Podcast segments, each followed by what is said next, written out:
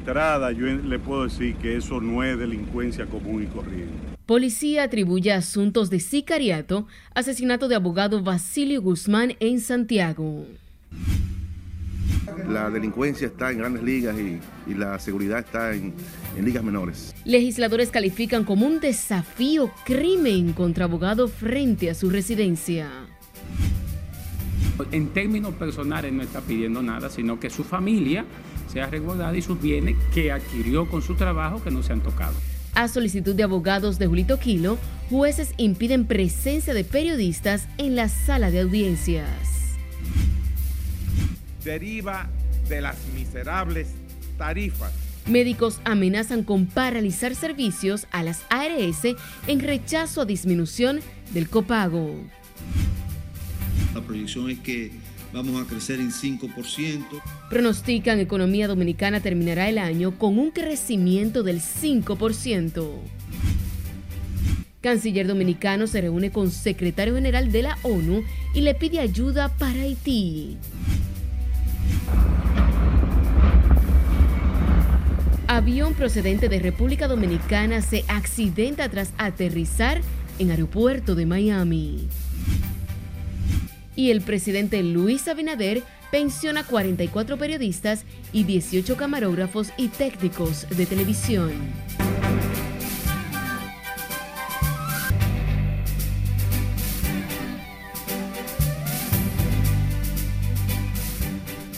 Buenas noches, bienvenidos a esta emisión estelar de Noticias RNN. Soy Janeris de León. Iniciamos esta emisión de noticias en Santiago que sigue bajo los embates de la criminalidad y sus letales resultados. Sus tentáculos llegaron a la comunidad jurídica con el asesinato a tiros del abogado Basilio Guzmán Rodríguez. Y como nos cuenta nuestro corresponsal Junior Marte, el hecho ocurrió a primeras horas de la mañana en un exclusivo sector de la ciudad corazón. Guzmán Rodríguez cayó abatido a tiros cuando se disponía a recoger el periódico frente a su vivienda. El fiscal Osvaldo Bonilla, quien encabezó el levantamiento en la escena del crimen, tras lamentar lo ocurrido, informó, se llevan a cabo las pesquisas del lugar. Hemos visto ahora con la familia, hemos visto ahora en el levantamiento y simplemente decirle que iniciamos el proceso apenas de investigación y cuando tengamos algún dato importante que ofrecerle a ustedes como prensa y a la sociedad se lo estaremos dando. Informes indican que el togado fue impactado con más de 10 disparos en distintas partes del cuerpo. El sangriento crimen llevado a cabo en el exclusivo sector Cerros de Gurabo ha impactado a la comunidad jurídica santiaguera. Yo creo que la Policía Nacional como el Ministerio Público tiene un gran reto para esclarecer esta, este, este hecho, porque de entrada yo le puedo decir que eso no es delincuencia común y corriente. Eh, y en esta calle donde sucedió, eh, sucedió, este hecho, prácticamente hay cámaras en todos los lados. Es un abogado muy, muy, muy fuerte aquí, ¿tú me entiendes? Un abogado que, lleva muchos casos. Y puede ser que algún enemigo le casó la vida. La policía maneja la hipótesis de que se trató de un sicariato que podría estar relacionado con uno de los casos que llevaba el jurista, especialista en el área inmobiliaria. Descartamos que el móvil fuese el robo, de manera que todo está eh, dentro de la fase investigativa. Basilio Guzmán fue acribillado a tiros por dos individuos a bordo de una motocicleta a quien ya antes habían intentado asesinar. El cadáver de la víctima de 62 años fue llevado a la morgue del cementerio del Ingenio, mientras las autoridades persiguen a sus asesinos. En Santiago, Junior Marte, RNN. Y seguimos en Santiago. Horas después de ocurrir el hecho, se convirtió en viral un video que muestra a dos hombres a bordo de una motocicleta cuando asesinan a tiros al abogado santiaguero Basilio Guzmán. En la fílmica se observa a los pistoleros ubicando al abogado y merodeando la calle continua al residencial del jurista. En un momento uno de ellos se desmonta del motor y le emprende a tiros en contra del profesional del derecho. Tras herir mortalmente al abogado, los homicidas se retiran del lugar con rumbo desconocido. A propósito del tema, se informó en Santiago que no es la primera vez que se intentó acabar con la vida del jurista. Trascendió que en el 2007 la vivienda del abogado Basilio Guzmán fue incendiada con toda su familia dentro, logrando salvar sus vidas milagrosamente. Por el hecho, Guzmán quedó con quemaduras en los pies, aunque no se informó si algún miembro de su familia resultó con otras lesiones. El asesinato del abogado Basilio Guzmán en el exclusivo sector Los Cerros engrosa la espiral de muertes violentas que llama la atención del país y que ha provocado respuestas por parte del gobierno. En tanto que el Colegio de Abogados de la República Dominicana pide se ha investigado el asesinato del jurista Basilio Guzmán, quien fue ultimado de varios disparos frente a su residencia del exclusivo sector de los Cerros de Gurabo el Colegio de Abogados de la República Dominicana condena con todas sus fuerzas el crimen atroz que le costó la vida al colega Basilio Guzmán, muerto frente a su residencia a manos de sicarios en el día de hoy. Nosotros como institución exigimos a las autoridades una investigación profunda de un hecho que nos ha consternado a todos como sociedad, especialmente a la clase jurídica. No descansaremos hasta que se haga justicia. Según informes, el hecho ocurrió aproximadamente a las 7 de la mañana de este martes. El jurista fue impactado con más de 10 disparos por dos sujetos que viajaban en una motocicleta. Los diputados Santiago Félix Michel y Víctor Suárez reaccionaron preocupados por los niveles de criminalidad que persisten en esa ciudad a pesar del patrullaje y la designación de nuevas autoridades policiales. Los legisladores se refirieron al asesinato de 10 balazos esta mañana de un abogado próximo a su residencia. Sí, sí, eso, eso hubo un cambio de dotación, pero al parecer la delincuencia está en grandes ligas y, la seguridad está en ligas menores eh, quiénes son los, narcotráficos en la República Dominicana, pero sobre todo en el Cibao, quiénes son cabezas de grupo, quiénes son secundarios, pero están ahí y, son inocentes hasta que un tribunal lo declare, eh, son voz populi, pero tendrá la autoridad de que hacer un mejor trabajo de inteligencia. El expresidente de la Comisión de Justicia de los Diputados, Víctor Suárez, dijo que en Santiago el narcotráfico y sus grandes inversiones son los causantes de la mayoría de las muertes violentas en esa ciudad. Continúa sumándose víctimas a la sangrienta lista de muertes producto de la violencia y la criminalidad. En esta ocasión, la presa fue un taxista quien fue asesinado de un disparo luego de ser despojado de sus pertenencias, mientras sus familiares, en medio del dolor, piden al gobierno tomar medidas para combatir la delincuencia. Lencia Alcántara, desde la Policía Nacional, con los detalles. Buenas noches. Así es, muchas gracias y buenas noches. En las últimas 24 horas se han registrado al menos cuatro muertes violentas, cifras que siguen preocupando a una sociedad que ya está sentida por los altos niveles de criminalidad. Y ahora monté una carrera en 300 pesos y ya tú sabes. Lo importante es que gracias a Dios me está ayudando, porque a veces, por eso que a veces yo lo cojo lucha en esto, si tengo un par de pesos yo lo cojo tranquilo. Estas fueron las últimas palabras de Pedro Gile, 39 años, quien fue reportado como desaparecido desde el pasado sábado. Sus familiares nunca pensaron que este sería la última vez que lo escucharían. Desde el jueves lo estaban buscando, no sabíamos el accidente de él, como dónde él estaba, dónde estaba, con quién estaba, no sabíamos nada de él. Según lo único que sabíamos era que él salió a trabajar y ya, eso fue lo último que, que nos dimos cuenta. Según sus familiares, Orlando fue amordazado, asaltado y posteriormente asesinado por antisociales. Yo lo que quiero que se haga justicia, porque mi papá no era un hombre malo, un delincuente, no tenía vicio. Un hombre de serio de su casa, que era de su casa, del trabajo, ni salía mucho de su casa. Yo lo que quiero que se haga justicia, en verdad, porque mi papá nunca ha tenido maldad con nadie. Lamentamos que mi hermano haya sido uno más de los, de los tantos que están ocurriendo en este país. Dios que tenga misericordia y que se pueda hacer justicia. Dicen el Oxiso era una persona trabajadora que tenía más de 15 años buscando el sustento para su familia en Santo Domingo Este.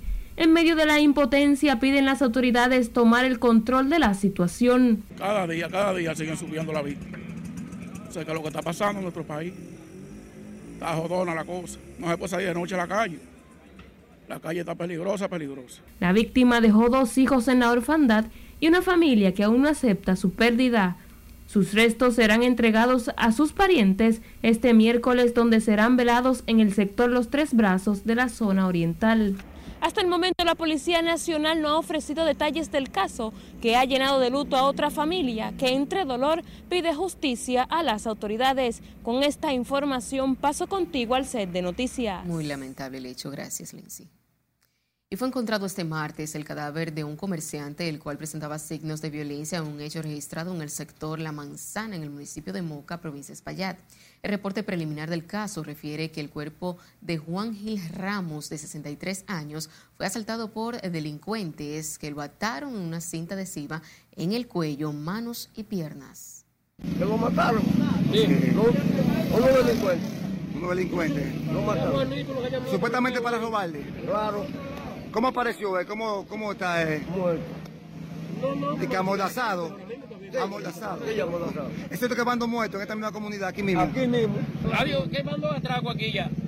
Eh, y mira ahí ahora, yo veo muerto. ¿Qué hay que hacer? Eh, coge eso si sabe quién es. Y a Joicaelo, soltándolo a nosotros, como lo dicen a mí, para que tú veas. Oh. A ver si es bueno. Porque pues juez lo suelta. Es una, de una fiesta. Eh, déjeme y el que coge esa vida, vuelve y sigue matando. Dejen a mí, coño, no policía. El colmadero fue hallado por familiares quienes se preocuparon al ver que no abrió el negocio a las 8 de la mañana como de costumbre. El cadáver fue trasladado al Instituto Nacional de Ciencias Forenses para los fines correspondientes. Sin embargo, residentes de la parte alta de la capital aseguran que el plan de patrullaje mixto de policías y militares ha llevado tranquilidad a esas barriadas, aunque demandaron un fortalecimiento de las medidas durante las noches. Margaret Ramírez tiene más detalles en la siguiente historia. Sí, ha bajado más un poco la delincuencia. Desde hace 15 días, policías y militares han estado interviniendo diversas barriadas y sectores vulnerables con el objetivo de reducir los hechos de violencia y criminalidad. Sí, lo siento que ha llegado un poco más la calma. Se ha sentido un poco más la calma. había un, o sea, una mala vibra en día, en día atrás, pero ha bajado un poco más. Es mejor, tal vez así se arregla un estos atracos que hay. Y Delsa Martínez, quien se gana la vida en un negocio informal en una de las calles del sector Capotillo, valora los resultados del patrullaje mixto. Sin embargo, pide sea fortalecido en horas de la noche. Muy bien, eso está. Pero hay muchos muchos atracadores de noche, que de noche que tienen que hacer el trabajo. ¿Más fuerte debe ser de noche? Claro que sí, porque hay que atracan, hay que hacen de todo. Consideran que para garantizar la efectividad del plan, estos operativos deben seguir de manera permanente. Bueno, yo le voy a decir, está bien esa seguridad que están poniendo en el país, pero tienen que meter más, más seguridad porque es que la patrulla sale, pasa por aquí ahora mismo y dentro de dos horas no vuelve a pasar o tres horas, no vuelve a pasar. Durante las últimas semanas se han viralizado los operativos de las autoridades en los denominados barrios calientes de la capital, en donde se utilizaron vehículos de alto calibre y hasta helicópteros. Las patrullas mixtas tienen instrucciones específicas del presidente de la República de atacar la delincuencia y la criminalidad y devolver la seguridad y tranquilidad a la población. Margaret Ramírez, RNN. Y recuerde seguirnos en las redes sociales con el usuario arroba noticias RNN a través de nuestro portal digital www.rnn.com.do porque actualizamos todas las informaciones las 24 horas del día, los 7 días de la semana. También recuerde escuchar nuestras dos emisiones de noticias a través de Spotify y demás plataformas digitales similares porque RNN Podcasts es una nueva forma de mantenerse informados con nosotros. Nos vamos a nuestro primer corte comercial de la noche. Al volver, detalles sobre la reunión del canciller dominicano y el secretario de la Organización de las Naciones Unidas para tratar temas de Haití.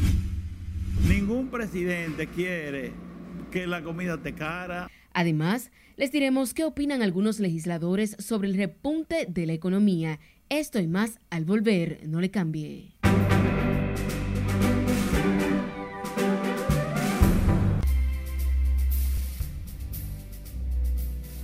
Un avión procedente de República Dominicana se incendió hoy al aterrizar en el Aeropuerto Internacional de Miami, donde viajaban 126 pasajeros y 11 tripulantes. Catherine Guillén está con nosotros y nos presenta el resumen internacional. Buenas noches. Gracias, buenas noches. Así es. De este lamentable suceso, afortunadamente, todos los pasajeros sobrevivieron y hasta el momento solo se han reportado cuatro personas con heridas menores. Un avión procedente de República Dominicana se incendió al aterrizar en el Aeropuerto Internacional de Miami sin que se hayan reportado personas fallecidas. De acuerdo con las primeras informaciones, se trata de un avión de la aerolínea Red Air que habría tenido problemas con su tren de aterrizaje y en que en su emergencia chocó con una torre de comunicaciones y un edificio. La Guardia Costera estadounidense de Puerto Rico informó este martes de la repatriación de 56 migrantes de República Dominicana que fueron interceptados en una embarcación en mal estado y sobrecargada en aguas del Canal de la Mona cerca de Puerto Rico. Vamos a Ecuador, donde el centro de Quito fue escenario este martes de nuevos disturbios debido a enfrentamientos entre manifestantes y policías durante el noveno día consecutivo de las protestas en Ecuador contra el gobierno del presidente Guillermo Lazo por la carestía de la vida. Pasamos a Colombia, donde el presidente electo Gustavo Petro aseguró este martes que tuvo una conversación muy amistosa con el mandatario de Estados Unidos, Joe Biden, sobre la relación diplomática entre ambos países, sin dar más detalles sobre los temas que trataron en la llamada. La ofensiva rusa sigue arreciando en el este de Ucrania según las autoridades de Kiev, que este martes denunciaron destrucciones catastróficas en Lysychansk, localidad vecina de Severodonetsk, donde cerca de 570 personas están refugiadas en la planta química Azot casi tres semanas después de amenazar con reducir el 10% de la plantilla de Tesla, lo que provocó una caída del 6% de sus acciones, Elon Musk aclaró este martes que los despidos de esta empresa se concentrarán en los empleados de oficinas y solo supondrán un 3,5% de la fuerza laboral. Finalizamos este recorrido internacional en Uvalde, donde medios de Texas en Estados Unidos divulgaron un nuevo video en el que se observa múltiples policías armados esperando en un pasillo de dos aulas de la escuela de la localidad de Uvalde, donde ocurrió el tiroteo en el que murieron 19 estudiantes y dos maestras el pasado 24 de mayo. Los oficiales habrían esperado cerca de una hora pese a que las puertas al parecer nunca estuvieron cerradas. Estas imágenes se suman a las quejas de padres que desde el mismo día de la masacre suplicaron a los agentes que entraran a la escuela. Hasta aquí las noticias internacionales de esta noche. Retorno contigo. Gracias, Catherine. El ministro de Relaciones Exteriores, Roberto Álvarez, se reunió en Nueva York con el secretario general de las Naciones Unidas, Antonio Guterres, a quien le planteó la precaria situación que atraviesa Haití. El canciller dominicano comunicó que es una inquietud para la República Dominicana la escasa acción de la ONU para contribuir a una estabilización en el vecino país. Además, lamentó la pobre receptividad existente en el Consejo de Seguridad en torno a la creciente crisis en ese país. El presidente Luis Abinader encabezó hoy el lanzamiento del Servicio Digital 2.0 de la Cámara de Comercio y Producción de Santo Domingo, que busca agilizar los procesos comerciales a fin de que puedan realizarse en 24 horas o menos y desde cualquier parte del mundo. Laura Marco más. El gran beneficiario va a ser el pueblo dominicano el presidente Abinader aseguró que con esta herramienta se reducirán de manera significativa los tiempos para constituir una empresa y otros procesos de registro mercantil. En ese sentido, el mandatario garantizó que este servicio también busca eliminar la cultura de la extorsión. Con esta nueva plataforma, la Cámara de Comercio viene a facilitar la realización de negocios en línea, aportando a la competitividad de las empresas, a reducir considerablemente la presencialidad de sus oficinas y al optar por un servicio mucho más integral y a distancia, que cuenta con, con la misma efectividad, pero con una atención mucha más alta.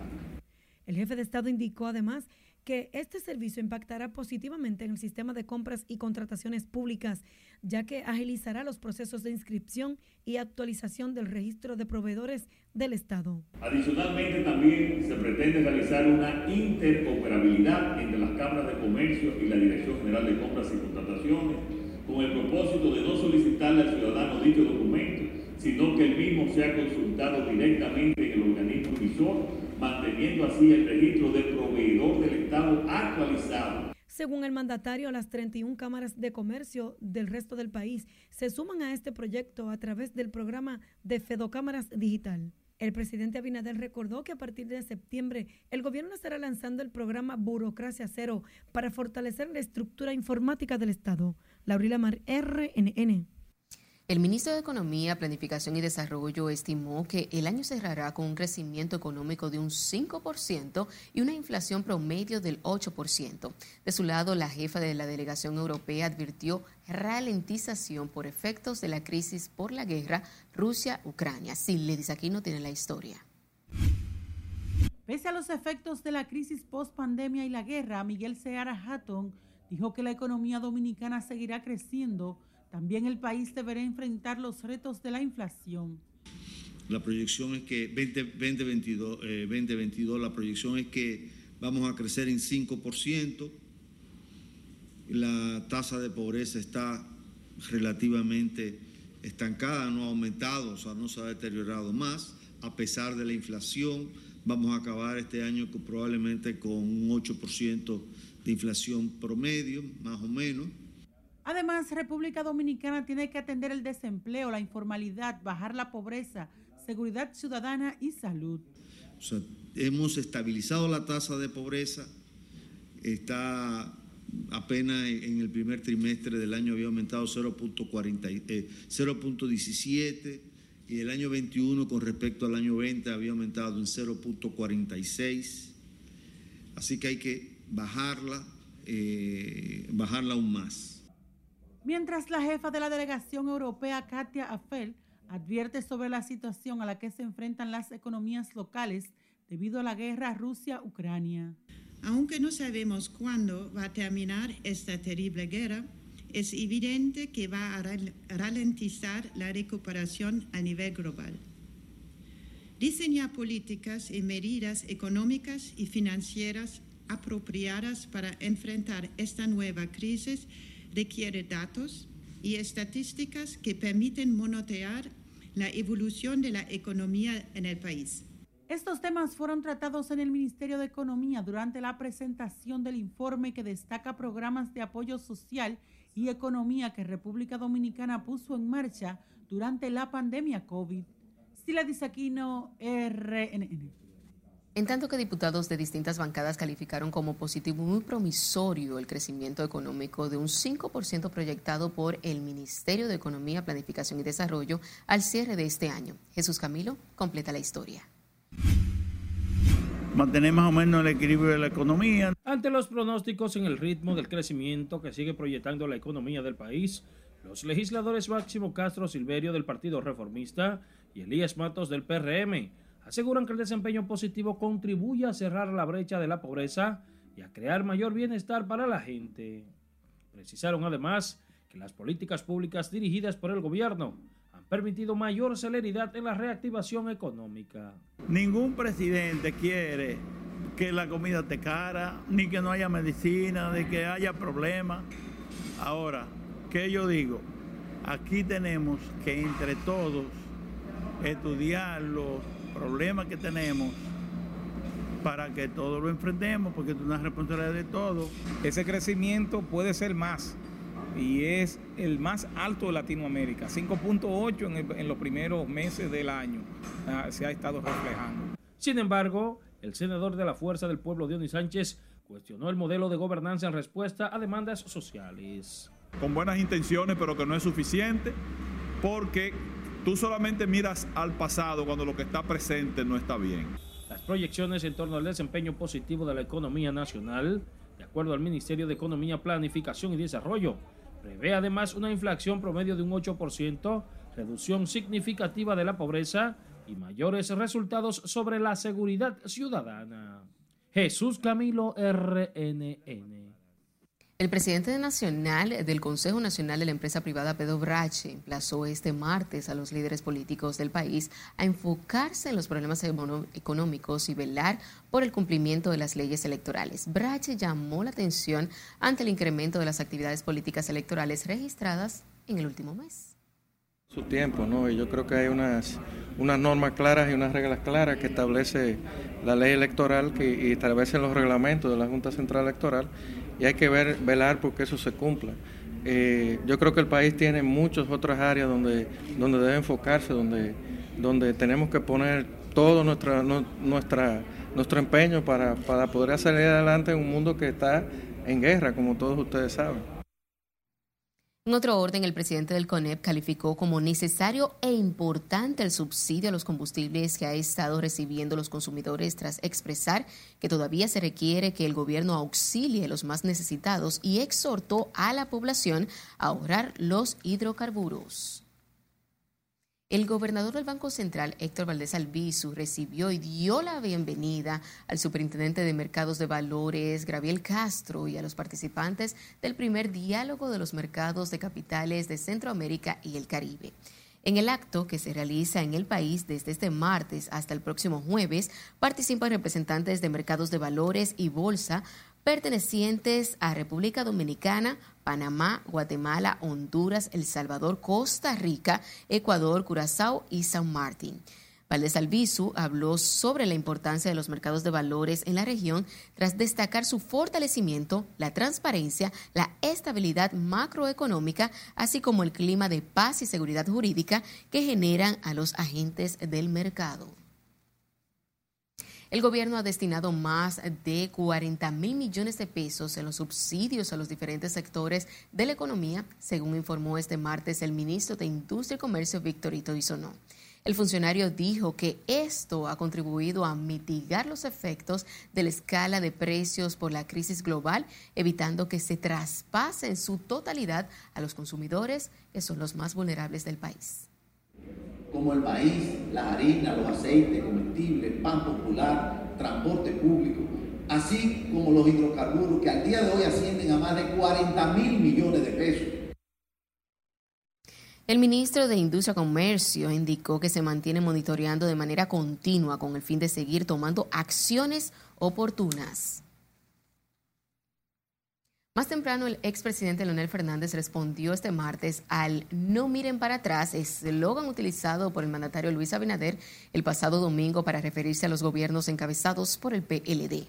Fernández, presidente de la Fuerza del Pueblo, dijo que mirar hacia atrás es poder reencontrarse con los distintos procesos que pasó el país para formarse como una democracia sólida. Rebelión contra los gobiernos hoy día. Todo el que está en el gobierno se va si está a la derecha, pierde a la derecha y viene a la izquierda. Y si está a la izquierda, se va a la izquierda y viene a la derecha.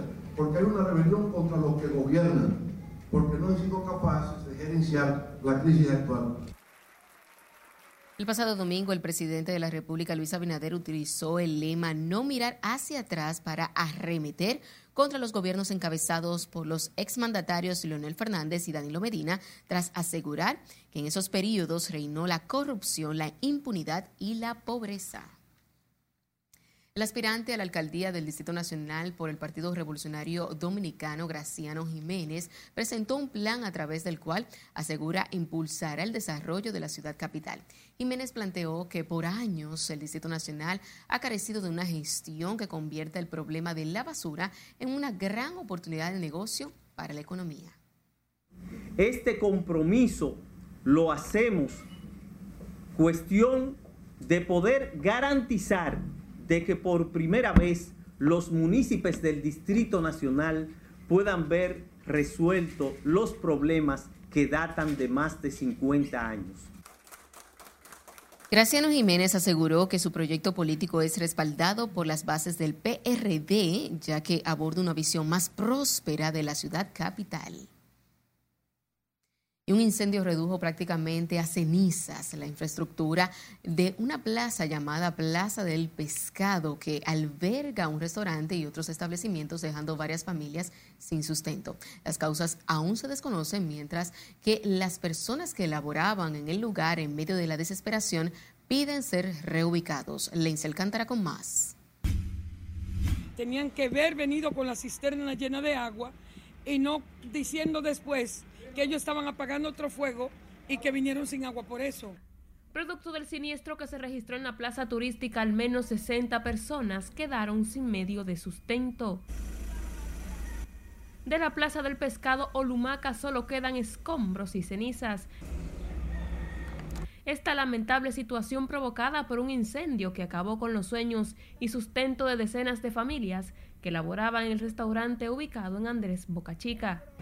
Nosotros esperamos que las autoridades correspondientes den el veredicto sobre cómo fue la situación, cómo pasó eh, este incendio. Esta es una plaza prácticamente nueva. El siniestro sorprendió en horas de la tarde de este lunes a las personas que trabajaban dentro de la plaza, quienes aún desconocen qué pudo provocar el fuego, mientras agradecen a Dios haber quedado con vida. A su vez, piden ayuda a las autoridades para continuar buscando el pan a sus familias. Se manejan muchas versiones, por eso te digo no tengo algo preliminar para decirte, se maneja que fue una hornilla, se maneja que fue un cortocircuito. Hay que esperar las autoridades que terminen el levantamiento. Nosotros queremos que como comunidad que esta gente vengan a ayudar porque son casi 60 familias entre los muchachos, las trabajadoras, los que tenían alquilado. El mismo dueño está con los brazos cruzados porque en este momento él perdió todo. La plaza y el restaurante Lumaca ocupaban un total de 2.650 metros. Además de los diferentes tipos de comida en el restaurante, se hacían actividades artísticas y sociales. Se espera que en las próximas horas las autoridades emitan el informe donde se especificarán las causas del incendio. Lenzi Alcántara, RNN.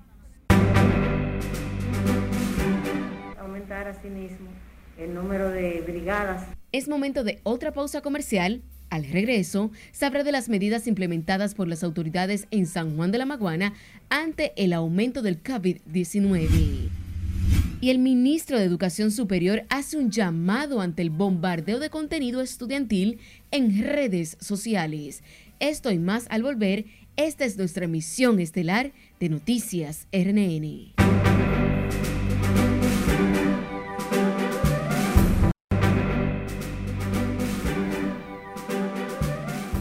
Agradecidos de su sintonía, seguimos con más informaciones. El Colegio Médico Dominicano amenaza con paralizar los servicios a las administradoras de riesgos de salud en rechazo a la iniciativa de la Superintendencia de Salud y Riesgos Laboral que busca disminuir el copago que hacen los pacientes a los galenos. Si le dice aquí, no tiene la historia.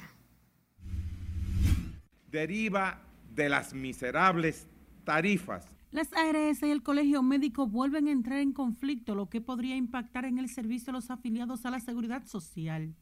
En rechazo a la eliminación o reducción del copago, los médicos advierten que a más tardar en dos semanas entrarían en huelga contra las ARS si no reciben respuesta satisfactoria. Un plan de lucha consistente en marcha, plantones, paros provinciales, regionales, a las ARS hasta llegar al paro general en el sector.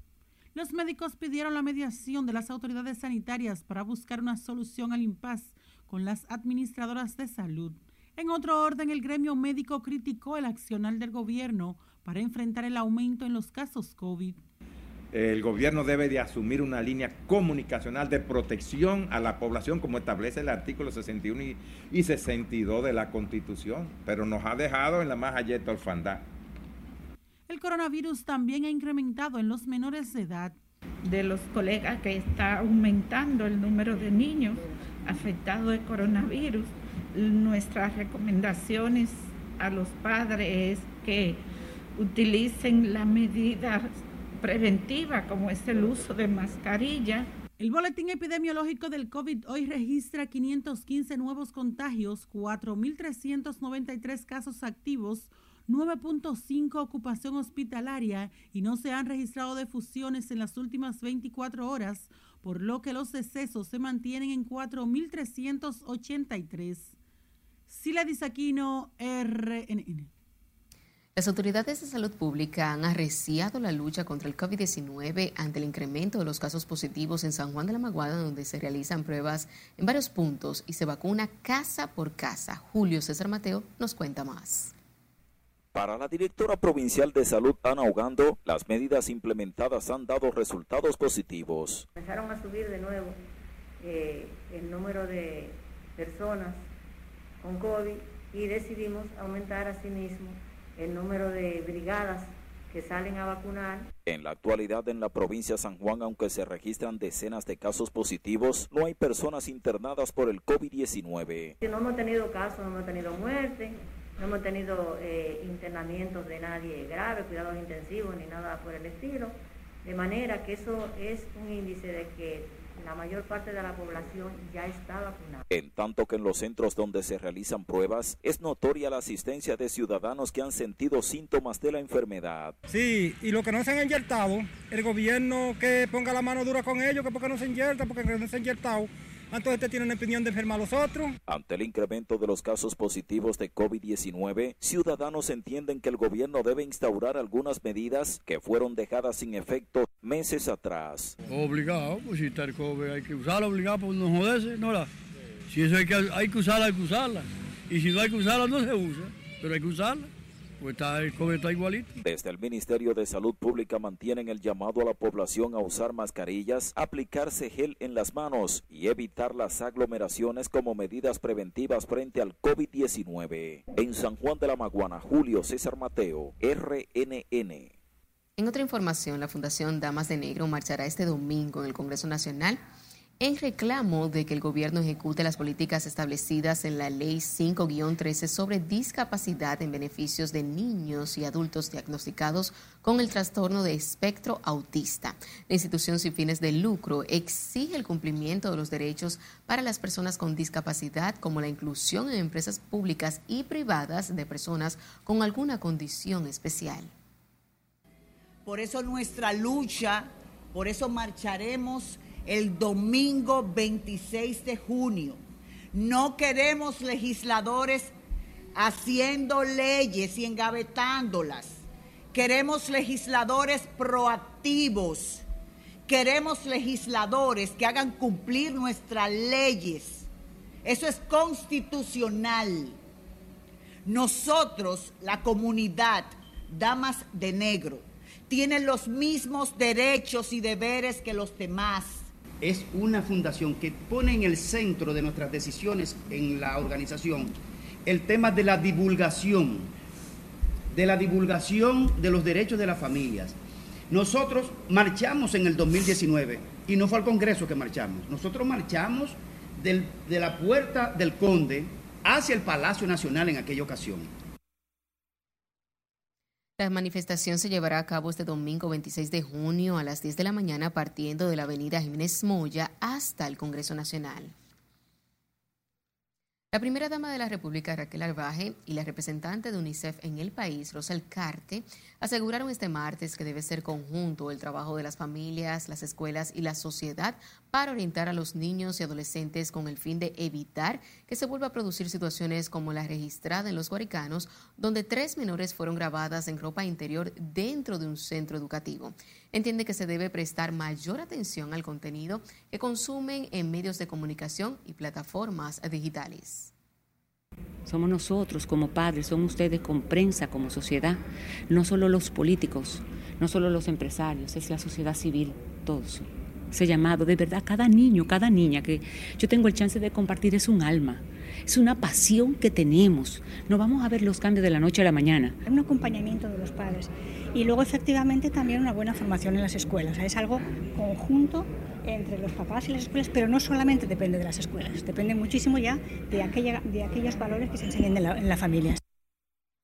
La primera dama y la representante de UNICEF hablaron sobre el tema previo al inicio del seminario corporativo denominado Hacia un liderazgo sostenible con la niñez, realizado hoy con la participación de empresarios con el objetivo de fomentar las buenas prácticas en el ámbito laboral y el cumplimiento de los derechos de los niños.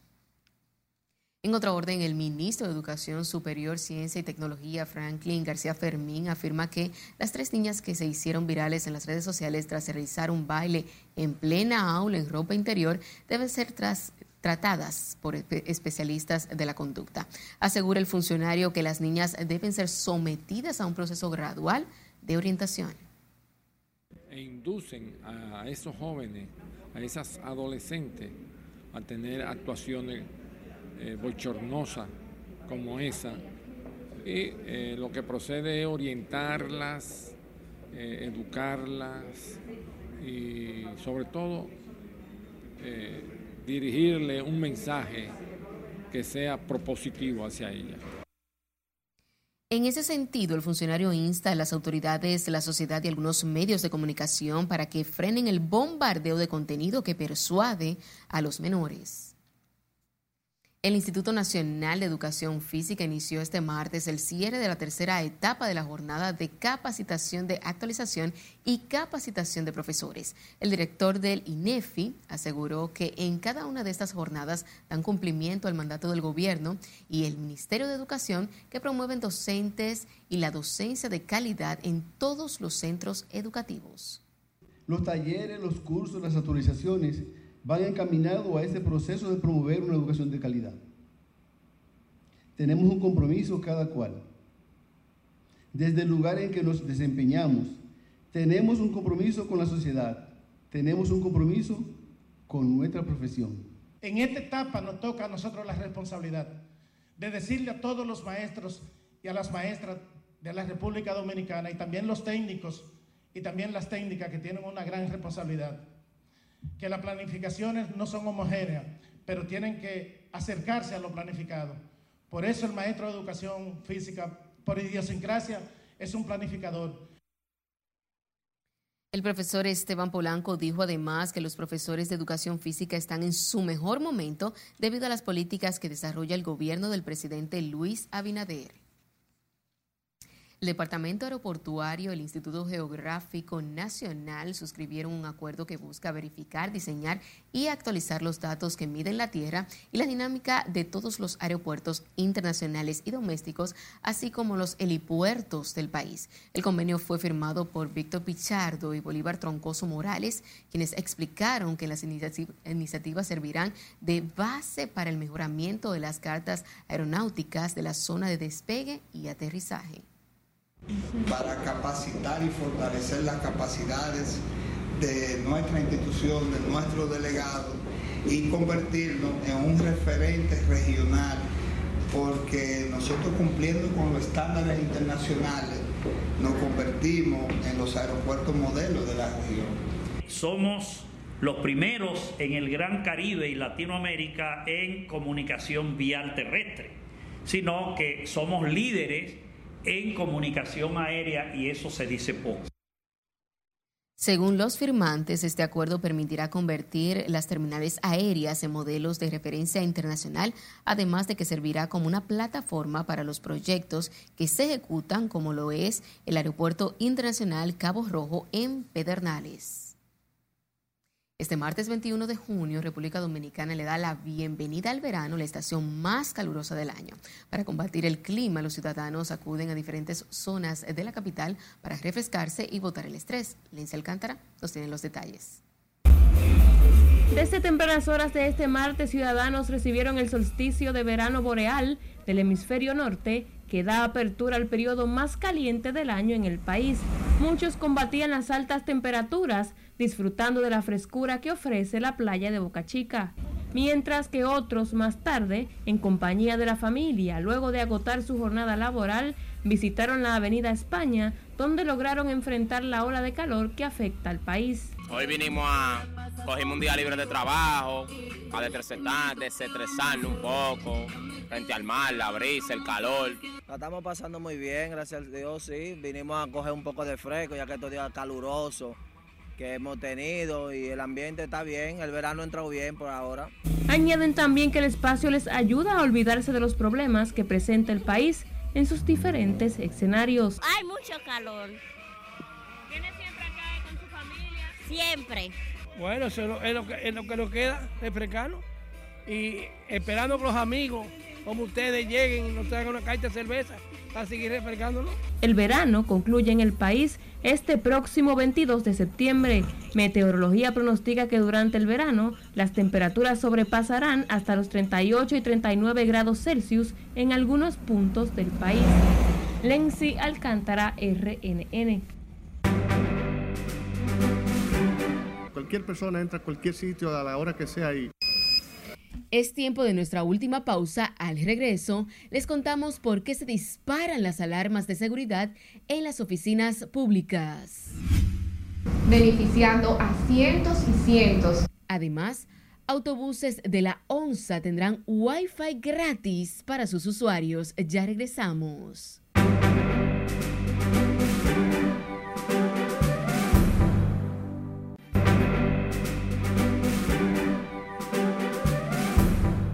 Y seguimos en vivo con más informaciones. La seguridad dentro y fuera de las instituciones estatales, incluyendo el Congreso Nacional y la Suprema Corte de Justicia, han sido reforzadas con más militares, además de nuevos y estrictos controles internos. Nelson Mateo con los detalles.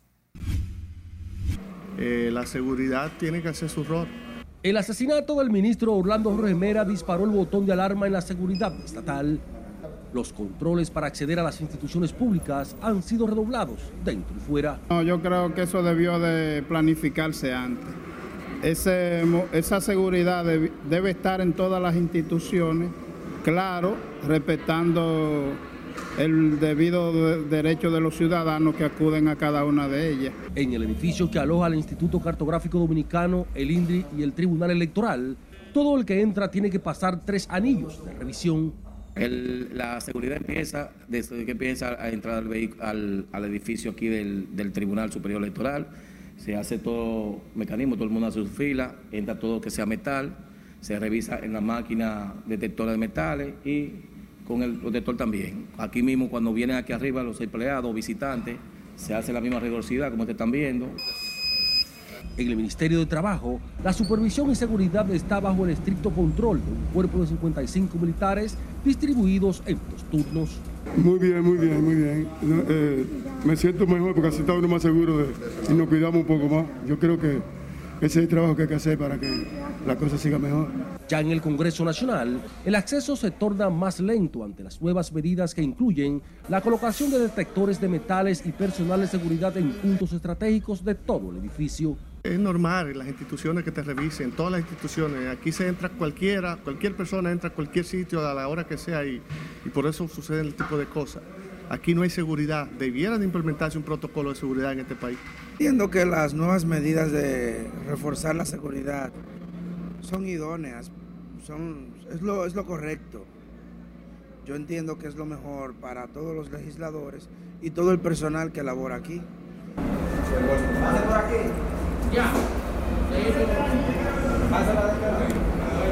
Las medidas de control y seguridad incluyen además a la prensa, que no puede acceder a ningún lugar del Palacio Legislativo sin un carnet que lo acredite y una previa revisión de un personal calificado que impide la entrada de todo tipo de armas.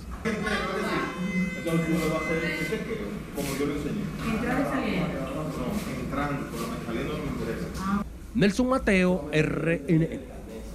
El temor reina en el municipio de Boca Chica producto de la inseguridad por los robos y atracos que mantienen zozobra a los residentes y visitantes de la zona turística.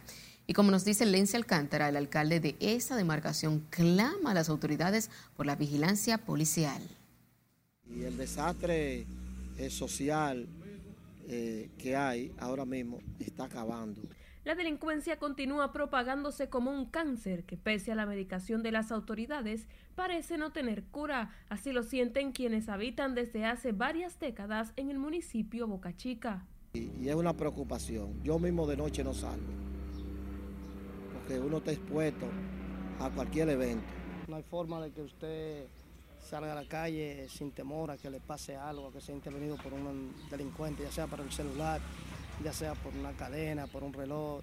En la popular zona turística que alberga una de las playas más visitadas del país, es casi imposible realizar las actividades cotidianas sin temor a ser despojados de sus pertenencias, así lo narran moradores y visitantes del lugar. La delincuencia está fuerte, fuerte, fuerte.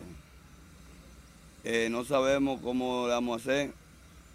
El patrullaje, el patrullaje está un poco lento, normalmente. Pero esto está difícil.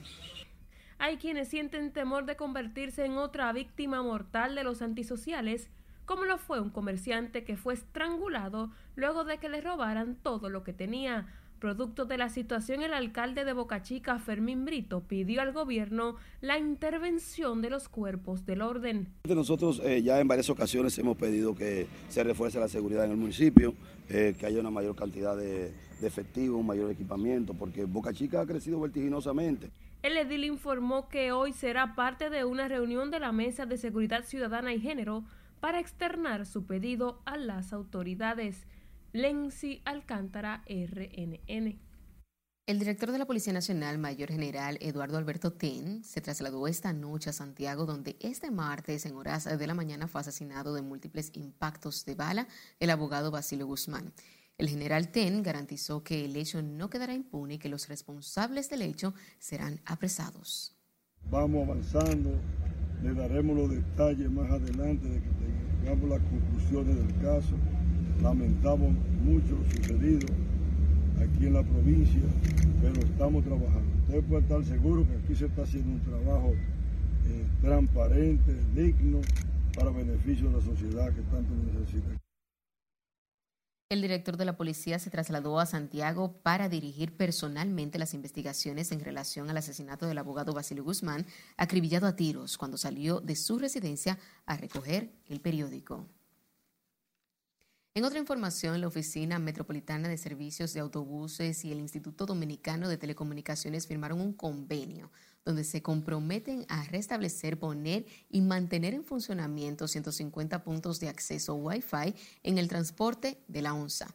En dicho acuerdo se establece priorizar en las rutas de más flujos de pasajeros la conectividad, la cual estará provista por las empresas Altis Dominicana y Wintelecom los autobuses del corredor Abraham Lincoln puedan tener Wi-Fi. Los autobuses del corredor 27 de febrero, que es el más importante, también lo tengan. Los autobuses del corredor Ciudad Juan Bosch también lo tengan. Y la intención de nosotros no es pararnos aquí, es continuar. Van a tener eh, acceso a Internet, beneficiando a cientos y cientos de pasajeros, de usuarios dominicanos que lo que se busca es que hagan un uso productivo de, esa tecnología. Durante la firma del convenio, el director de la ONSA, Radamés González, informó que en esta primera etapa se dotará de Internet a los autobuses de los corredores Lincoln, Ciudad Juan Bosch y 27 de febrero. El Poder Ejecutivo otorgó mediante decreto 323-22 pensiones especiales a 44 periodistas y 18 camarógrafos y técnicos de televisión. Los comunicadores pensionados recibirán 40 mil pesos mensuales, mientras que los camarógrafos y técnicos serán beneficiados con 30 mil pesos. Entre los periodistas pensionados se encuentran Cadida Ortega, Manuel Antonio Vega, Silvio Cabrera, entre otras. Y con esta información finalizamos esta emisión estelar de Noticias RNN. Feliz resto de la noche.